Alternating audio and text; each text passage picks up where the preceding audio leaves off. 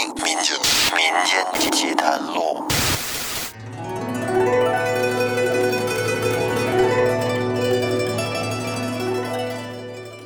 听众朋友，大家好，欢迎您继续收听《聊斋志异》之葛金，我是老岳。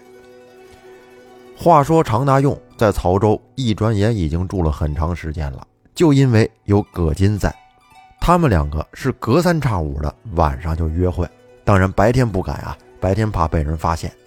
就这么着，两个人也算是十分的恩爱甜蜜。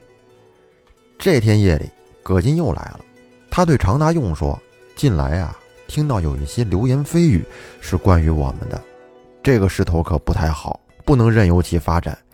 对此，我们得做一些防备才行。如果要是被家人知道了，那后果可就比较严重了。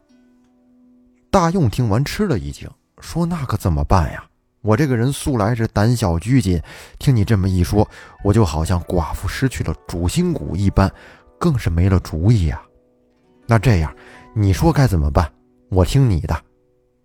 于是葛金便跟大用商量了一番，他们想着一起逃亡，逃离这个地方。他们商量的是让常大用先回家里，然后呢，葛金后走，他们在洛阳相会。大用觉得这个主意好，反正他离开家也已经很长时间了，该回去了。于是第二天，大用便收拾了一下，整装出发，回归故里。这在路上的情况咱们就不说了啊，很快就到了洛阳。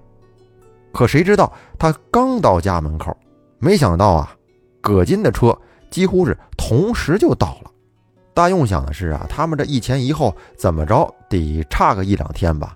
可没想到的是啊，葛金他们在路上走的还挺快，这一前一后几乎是同时到的。于是呢，大用便携着葛金一起回到了家里会见家人。他们这一回来可不要紧呐，街坊四邻全都传开了。哎，常大用走了这么长时间，终于回家了，并且还带了一个美若天仙的女孩。于是大家便纷纷的来他们家庆贺，其实也是看热闹。他们哪知道这俩是从曹州私奔逃亡回来的。常大用这时他总觉得呀，心里还有点不踏实，觉得危险还没有解除。可是葛金却坦然自得，跟常大用说：“你就放心吧，咱们现在已经离我们家很远了，即使家人来到这儿，也不能发现我。而且就算知道了，我家乃是名门世家之女，当初卓文君嫁司马相如，卓家瞧不上司马相如，但是他们结合了，卓家又能拿司马相如怎么样呢？”大用一听，也是，反正都走到这一步了。那索性啊，就踏踏实实过日子吧。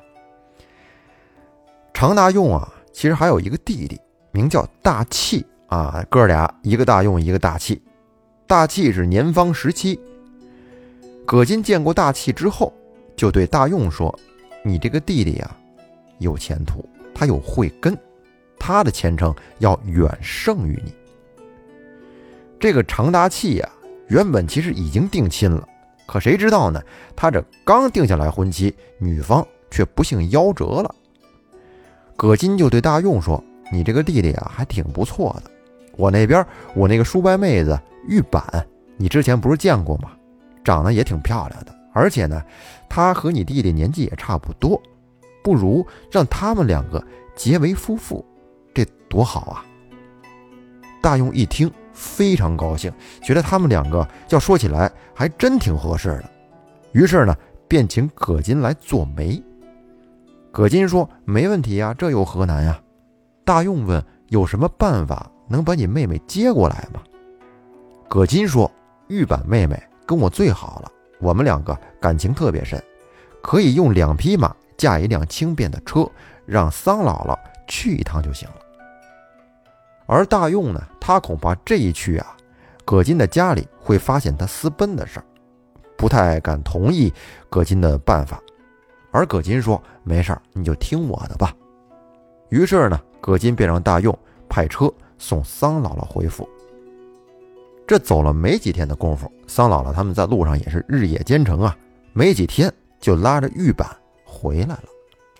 当然那会儿也没有手机，也没有微信可以联络一下，是吧？说我已经回来了，快到了。这个葛金呢，只能靠算，哎，跟家里边算计着日子，估计着这个车快到了，于是便让常大器穿上了新郎官的盛装，准备迎接玉板的来到。常大喜听话呀，都准备好了，是直营出五十来里路，终于把这车啊给接到了。然后呢，亲自驾车而归。当天是鼓乐吹奏，点起花烛，让这小两口就直接拜堂成亲了。这倒快。就这样，兄弟俩都娶了美丽的妻子，而且呢，家境也是日复一日，一天比一天好。有一天，突然有一大批强盗，足有几十号人吧，骑着马。就闯进了常大用的家。大用一看不好，家里这是要遭劫，赶紧率领全家就躲到了楼上。而强盗们呢，则把楼是团团的围住，并且啊，在楼底下架了很多的柴火。大用这时就在楼上往下问：“说我跟你们有仇没仇啊？你们来抢我？”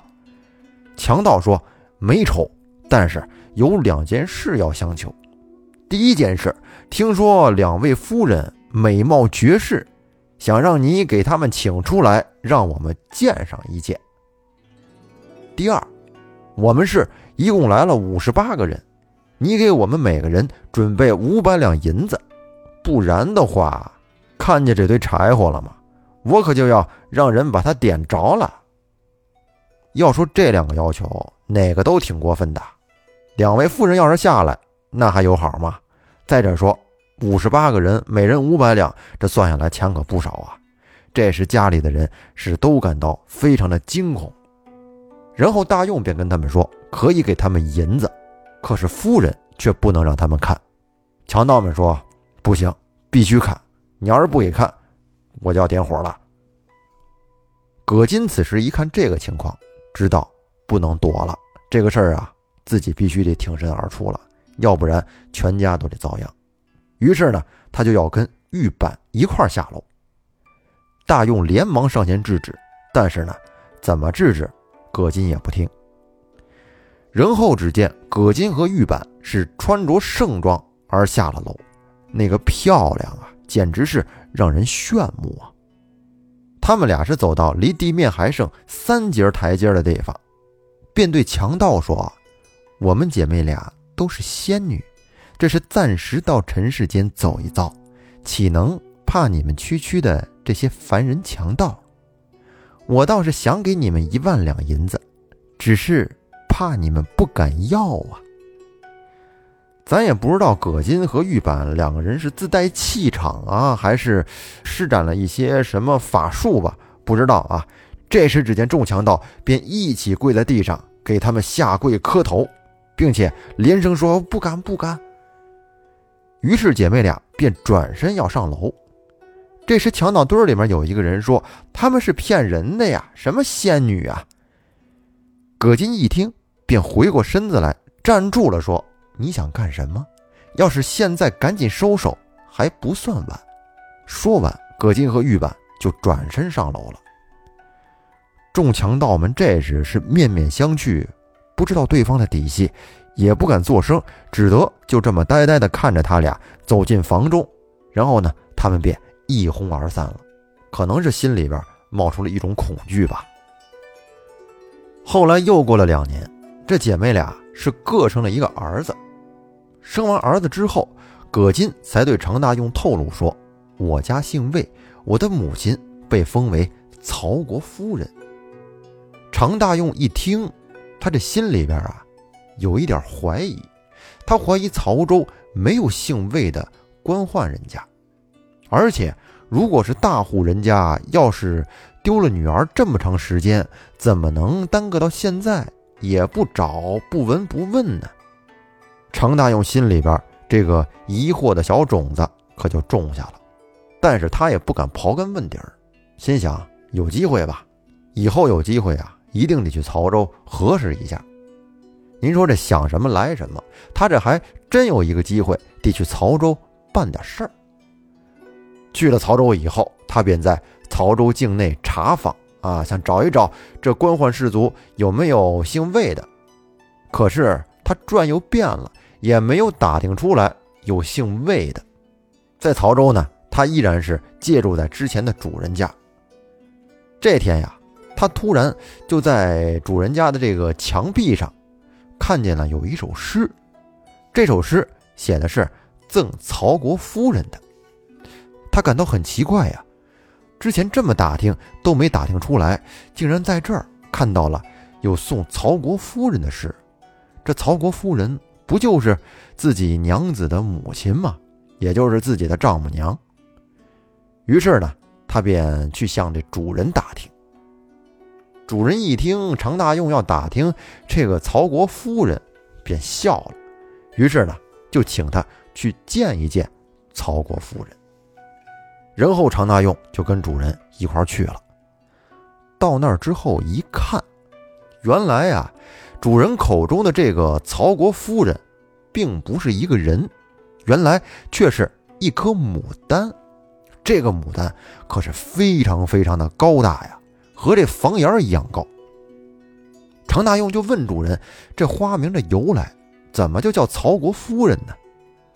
主人说：“这棵牡丹在曹州名列第一，是长得最好的、最高最大，所以呢，很多人就开玩笑。”封她为曹国夫人。